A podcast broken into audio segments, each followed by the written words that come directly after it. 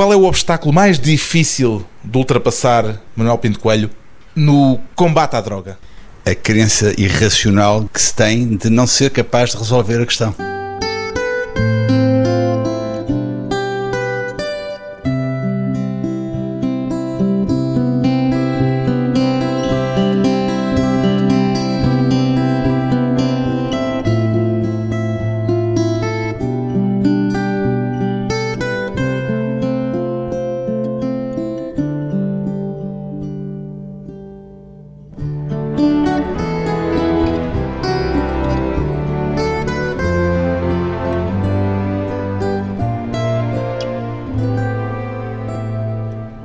Manuel Pinto Coelho, 63 anos, médico e presidente da Associação para um Portugal Livre de Drogas. O nome da associação de que é fundador parece um nome um tanto irrealista. Acredita mesmo na possibilidade de ver o país livre de drogas, Manuel Pinto Coelho?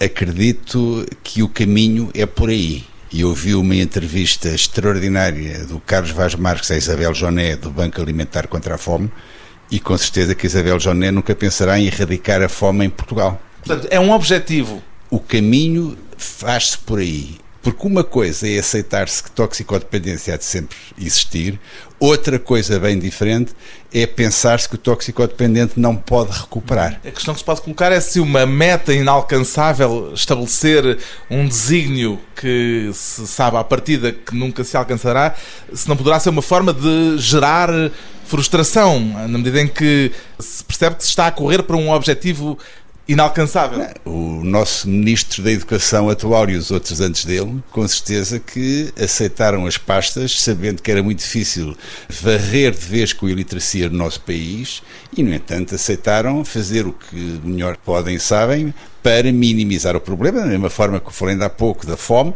falarei da pobreza, falarei dos colegas meus médicos que querem fazer tudo quanto podem e não podem para descobrir uma solução para o cancro.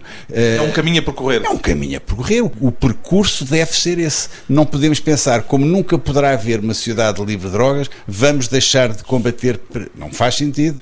Entre as drogas a que se refere a sua associação estão também aquelas que são hoje drogas lícitas, como o tabaco ou o álcool, ou refere-se apenas às drogas ilícitas?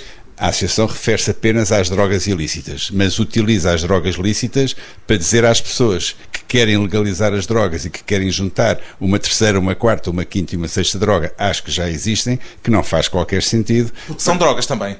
Não faz qualquer sentido perderem tempo em deitar mais achas para a fogueira. Talvez o que faça sentido é, com o exemplo que as drogas lícitas, álcool e tabaco já nos deram, estão incorporadas, estão implantadas na nossa cultura, que agora não adianta dizer que vamos pensar em erradicar, e mesmo assim com o tabaco os resultados estão aí, estão à vista, há muito menos fumadores em Portugal em todos os países que adotaram políticas mais restritivas para o seu uso. Vamos aproveitar com a experiência do álcool e do tabaco para fazer uma prevenção do dano que as drogas provocam e muito mais drogas como as outras que muita gente pretende legalizar, o AX, portanto, os derivados da cannabis, a heroína, a cocaína e outras que manifestamente fazem pior do que a nicotina e de que o álcool. Portanto, esse exemplo é realmente extremamente importante e extremamente presente. Não faz sentido perder-se tempo a questionar se vale a pena ou não a legalização de outras drogas. O que eu penso que deveria valer a pena era todas as massas cinzentas deste país e deste mundo tentarem encontrar soluções para o dano que as drogas já existentes e já incorporadas na nossa cultura provocam. Aceita para si a designação de proibicionista? Eu prefiro restritivista. Prefiro o modelo, não há modelos ideais, mas aquele que mais se aproxima daquele que nós entendemos que é o modelo ideal é o modelo sueco. Aliás, foi considerado pelo governo dos Estados Unidos como sistema a copiar pelos Estados Unidos e pelo mundo. Porque... E como é que é o modelo sueco? Então, o modelo sueco é um modelo restritivista. É um modelo que faz com que os cidadãos entendam que a droga provoca dano e, como tal, houve uma espécie de uma mobilização geral em que qualquer cidadão de rua, desde o jovem, desde o estudante até ao, ao profissional liberal e outros, veem ali um inimigo comum a combater. E então entendem que droga respeitando a Convenção das Nações Unidas de 1961, prevista em 72, convenção essa que Portugal também assinou, só que não liga nenhuma, que considera droga aquilo que é utilizável na medicina e na ciência, droga é tudo aquilo que tem utilizado na medicina e na ciência e tudo quanto não é utilizável no campo médico e nas ciências são,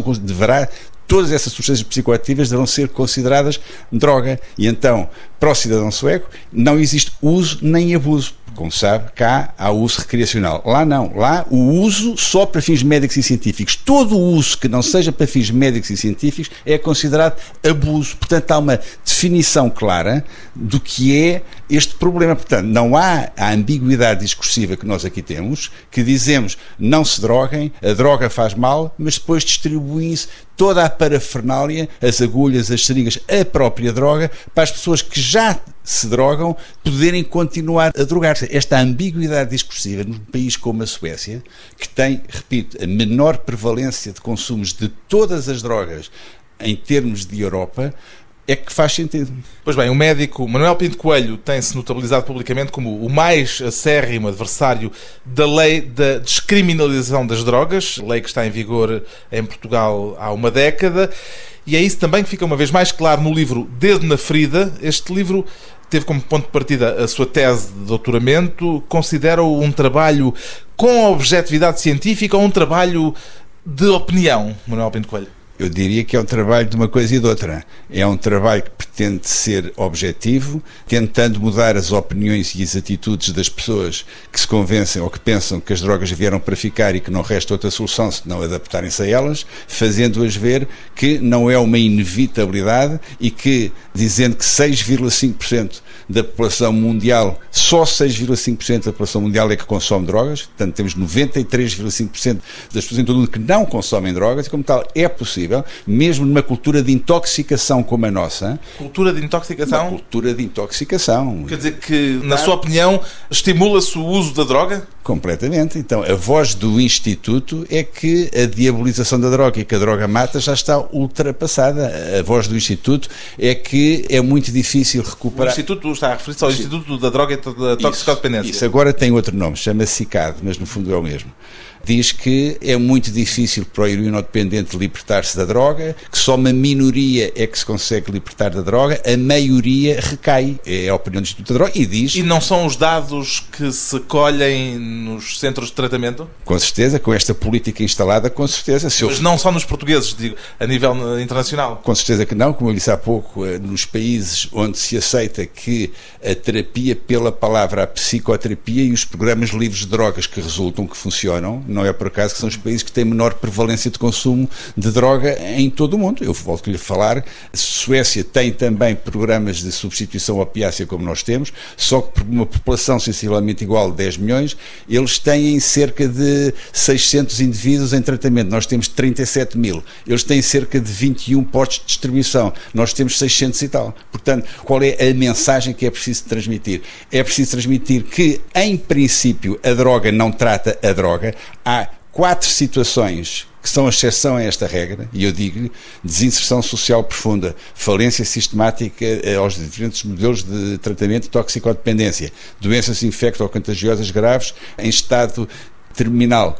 Nestas situações, logicamente que há que dar a troca de substituição, porque a pessoa não tem condições para arquitetar uma vida sem drogas. Só que estas situações não englobam os cerca de 70% de todo o universo de utentes em programa de substituição opiácea, como acontece no nosso país, e na Europa, ainda há pouco tempo, os dois últimos relatórios do Observatório Europeu, de 2010 e 2011, registram cerca de, o de 2010, 67%, 1 milhão 670 mil, o de 2011, 70%, 700 mil para 1 milhão e 100 mil. Ou seja, não faz sentido esta mensagem que a Europa transmite claramente através desta casuística que se deixou cair a toalha, deixou de se acreditar na recuperação do toxicodependente. E como tal, isto é para dizer o quê? Para dizer que a indústria do tratamento, não só a indústria farmacêutica, mas a indústria do tratamento, está a constituir um lobby de tal maneira forte que consegue transmitir a opinião errada,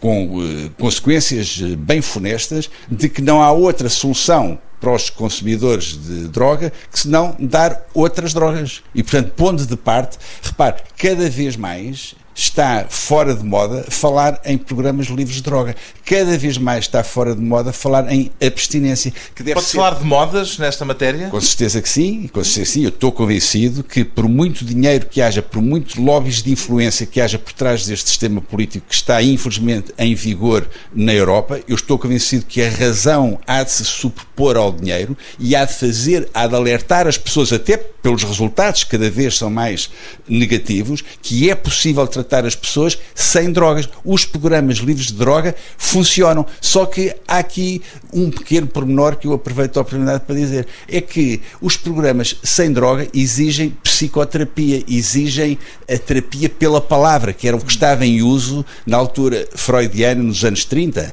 Os psicólogos, os psiquiatras tinham tempo para estar com as pessoas e, e davam às pessoas aquilo que elas precisavam, que era tempo. Elas queriam ser ouvidas e tinham ali alguém para as ouvir. E então, ligando às suas histórias de vida, ligando aos seus sonhos, ligando às suas idiosincrasias e às suas vicissitudes próprias, desenhava-se um fato à medida de cada um. Não é que eu hoje que está instalado o pronto a vestir de um tamanho serve para todos, trata-se o toxicodependente como uma peça de um rebanho que é com metadona ou com isto ou com aquilo. Na altura, era uma cultura de observação que estava implantada, perfeitamente humanizada, em que se tratava a pessoa como um ser humano, com as suas carências próprias, então desenhava-se um fato à medida, como o professor Amaral Dias gosta muito de dizer. Essa cultura de observação, que funcionava na altura, deveria ser reimplantada nestes tempos. Há que dizer, como se fez na Suécia, dia 7 de maio de 1998, o governo tomou uma atitude, deu um murro na mesa devido ao avanço que a SIDA estava a ter realmente naquele país e entendeu que droga, seja ela qual for, de uma ponta à outra, é algo que provoca dano qualquer partido político, da direita à esquerda, desde essa altura até agora, não há um que se bata pela legalização da droga. Em Portugal, eu estou convencido que não há um que não se bata pela legalização da droga. A situação é totalmente diferente. Mesmo uhum. o CDS tem algumas dúvidas. Um médico defende um murro na mesa nesta matéria. Depois de uma breve pausa, voltamos à conversa com o médico Manuel Pinto Coelho e os métodos de combate e prevenção da toxicodependência.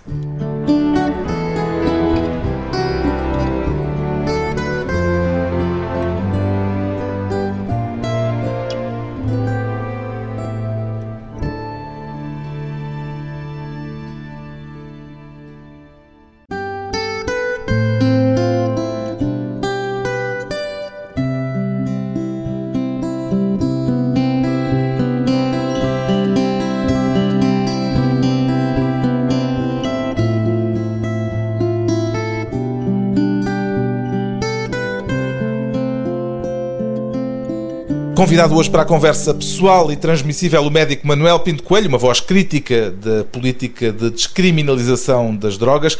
Ainda tem clínicas de reabilitação de toxicodependentes, Manuel Pinto Coelho? Há 10 anos que já não tenho. Qual é a taxa de sucesso normal nessas clínicas? Nunca se poderá dizer. Quem fala em taxas de sucesso não está a falar eh, com base científica. Para saber a taxa de sucesso, tem que se saber como é que estão as pessoas que por lá passam, dois anos depois, cinco anos depois, oito anos depois, dez anos depois, como tal, exige um acompanhamento. Isso não se pode fazer. Não se pode ligar para a casa de alguém cinco anos depois a perguntar como é que alguém está. Porque muitas pessoas vão no anonimato a este tipo de centros. E como tal, é uma gafe tremenda alguém ligar para um número de telefone e dizer como é que está o José. Isso aconteceu-me comigo de início, quando eu não tinha praticamente experiência nenhuma destas e tive situações bem complicadas. Que as pessoas do outro lado perguntavam, mas qual José? Mas enganou-se no número, o que é que se passa? Fala da clínica. A família não sabia. Com certeza. É sempre muito difícil saber com rigor taxas de sucesso. Agora, aquilo que a experiência me indica de 14 anos a trabalhar nesta área, eu lancei um livro, quarto século depois de ter lançado o primeiro. O primeiro livro chamava-se Toxicomania a Liberdade Começa no Corpo, edições Correia da Manhã, na altura era o diretor do Vitório Direito, proprietário jornal Carlos Barbosa, em 1986. 25 anos depois, publica-se este livro, Dedo na Ferida. Pelos vistos, enfim, logicamente, ninguém sabia que os livros existiam, ninguém leu e a situação não, não se conseguiu nada. Até, eu penso que este livro, a ideia realmente deste livro, quando eu digo pôr o dedo na ferida, é explicar às pessoas que esta cultura de intoxicação, esta aceitação perversa da medicalização penalização do comportamento desviante não faz de facto qualquer sentido. Tratamento não é dar drogas a substituir umas outras, a não ser naquelas quatro situações que eu me referi há pouco. Tratamento é todas as estratégias que possam ser utilizadas em ordem a restaurar a dignidade e a autonomia a quem a perdeu com a utilização das drogas, sempre com o objetivo de uma vida livre de drogas. O objetivo é sempre uma vida livre de drogas, é sempre a abstinência. Disse-me que há 10 anos que não tem já clínicas, essas clínicas que teve na zona de Sintra. Uma Galamar, outra em Gondomar, uma em Sintra, outra no Porto. Curiosamente, é justamente há 10 anos que está em vigor esta lei da descriminalização. Sim. Há alguma relação de causa e efeito entre uma não, coisa e outra? Não. Há quem fale que foi o aparecimento das culturas. Já adivinhou das, porque é que lhe estou a fazer esta das pergunta? comissões e uma das razões que eu ambicionava por este tempo é exatamente estar com o Carlos Vaz Marques e saber que o Carlos Vaz Marques põe o dedo na ferida nas questões que coloca. Porque Essas... o Presidente agora diz que eu estou assim porque... Agora já não Instituto, como é que é agora? É, CICAD, CICAD. Uh, o CICAD, ex-Instituto ex da Droga e Toxicodependência, João Golão, é. diz que foi as comissões de dissuasão da toxicodependência... da descriminalização e por causa e, da, desta... e do aparecimento das comissões de dissuasão da toxicodependência... as suas clínicas desapareceram. Que pronto, é extraordinário, de facto, realmente, apetece dizer que o mundo está louco, a começar por Portugal, como é que é possível alguém com responsabilidades e sabendo que as comissões de dissuasão de toxicodependência recebem quem a polícia lhes manda, as pessoas que são encontradas com consumos na rua e que são então enviadas para as comissões de instituição de toxicodependência, ao contrário das clínicas onde eu funcionei, quem lá aparece não são pessoas mandadas pela polícia, ou quem lá aparecia não eram pessoas mandadas pela polícia, eram, eram, o que eu entendi dessa declaração que de João Golão voluntariamente se disponibilizavam a mudarem de vida, voluntariamente, muitas das vezes eram mais empurrados pelas circunstâncias de vida, o namorado, o namorado, o pai ou a mãe, o patrão, que de facto que chegava a uma conclusão, que de facto o caminho que não poderia mais ser o do consumo das drogas, e apareciam nas clínicas, e aparecem nos centros onde se trata este tipo de problema, para se tratar. Comissões de dissuasão de toxicodependência é completamente diferente. São comissões que recebem as pessoas que a polícia lhes manda. Portanto, recebem pessoas contrariadas. Mas eu entendi a declaração de João Golão como dizendo respeito a esta política de descriminalização que terá feito com que o número de toxicodependentes tenha sido reduzido e com não, que não. as clínicas privadas Olha, tivessem tido, ainda bem, a partir daí, menos clientela. Ainda bem, ainda bem que chama a questão. O que era fundamental, já que fala, portanto, no nome do presidente do Instituto, era que ele definisse o que é que ele entende por toxicodependência primeiro e o que é que entende por tratamento depois. Porque se ele diz que, como disse ainda há pouco tempo, já ouvi por duas vezes, eh, citar, ter esse tipo de, de, de, de, de hum, discurso que há uh, mais pessoas envolvidas com drogas em Portugal, mas há menos toxicodependência. E eu pergunto, então, como é, qual é a diferença entre uma coisa e outra? Para dar-lhe uma ideia. As pessoas que são enviadas pela polícia, essas comissões de dissuasão de toxicodependência, o Carlos Vaz Marques sabe que mais de metade dessas pessoas estão mandadas para casa porque não são consideradas toxicodependentes. Apetece dizer, são mandadas para casa, para lhes dar tempo para que elas se envolvam até aos, aos cabelos com as drogas, para lá voltarem, para começarem os programas de substituição opiácea, para engrossarem as estatísticas de pessoas em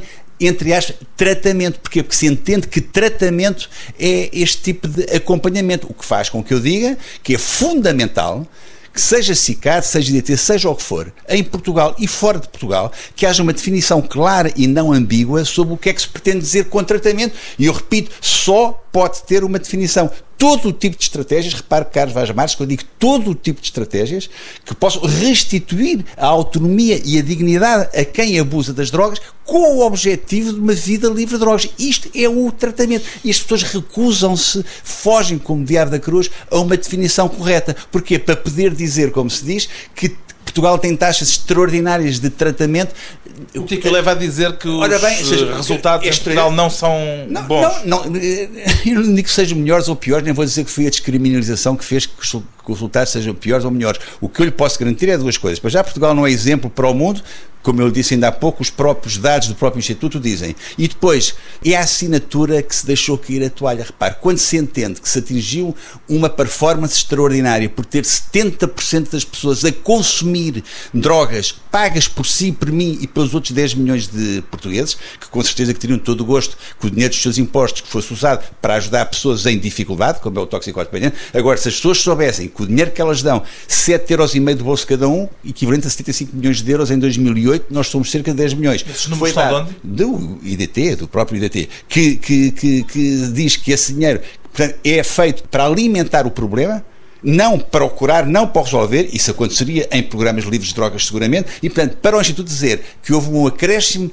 eh, em Portugal há um acréscimo notável de utentes em tratamento, e depois quando a pessoa pergunta o que é que é tratamento, eles dizem que são pessoas que estão em tratamentos de substituição opiácea, ou seja, são pessoas que têm que ir todos os dias lá buscar a sua droga. Uma pessoa uma vez é autónoma, é feliz, é livre com este tipo de vida. Não pode ser encarado como um primeiro passo para a libertação muito da bem, droga? Muito bem, muito bem. Daí eu dizer que essas substâncias de substituição são droga quando usadas fora do contexto que deviam ser usadas, porque se usadas dentro do contexto são um medicamento precioso. Não se pode pedir a um heroíno dependente que anda na droga há não sei quanto de um dia para o outro deixe de consumir. deixe de consumir e entre no programa livre de drogas. E então a metadona, a buprenorfina são substâncias fantásticas que lhes permite adquirir uma estrutura de apoio, conversar com quem que entendem, em, em ordem a ganhar realmente balanço para entrar num programa livre de E drogas. não é isso que está a acontecer?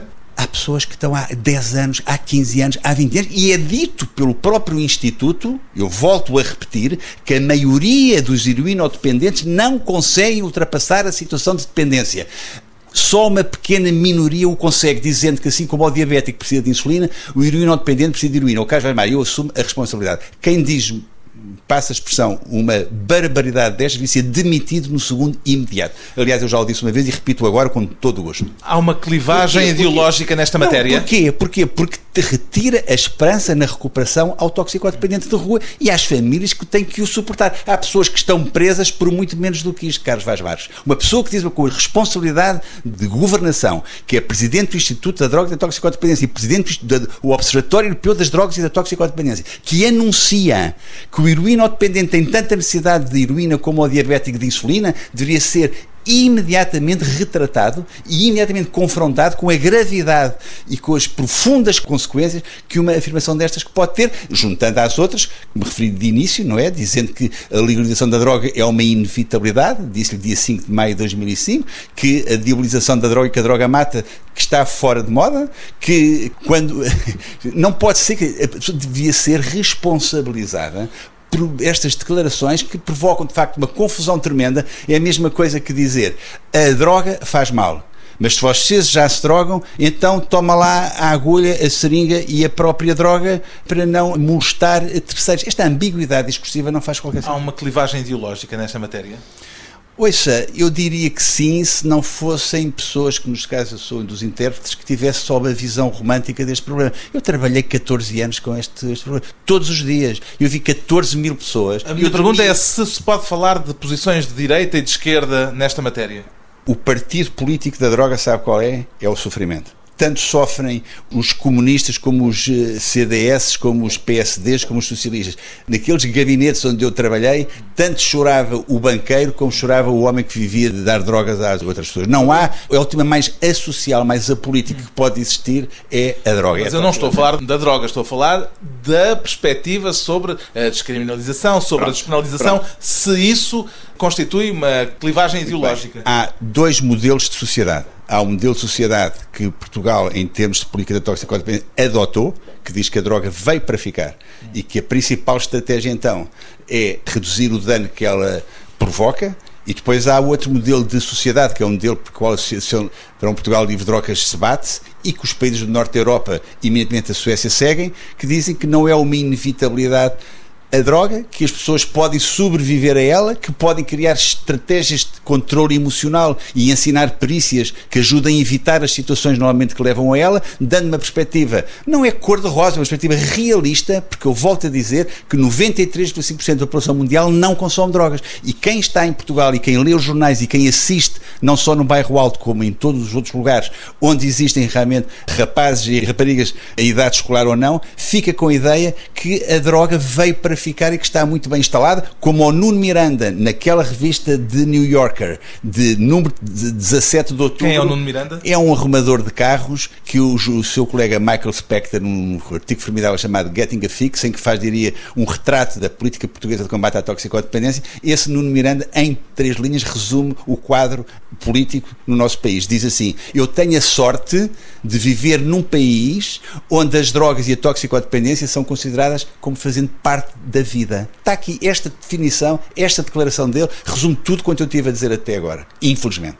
as perspectivas controversas de um médico que se dedica ao combate à toxicodependência. Manuel Pinto Coelho é o autor do livro Dedo na Ferida, edição Prime Books.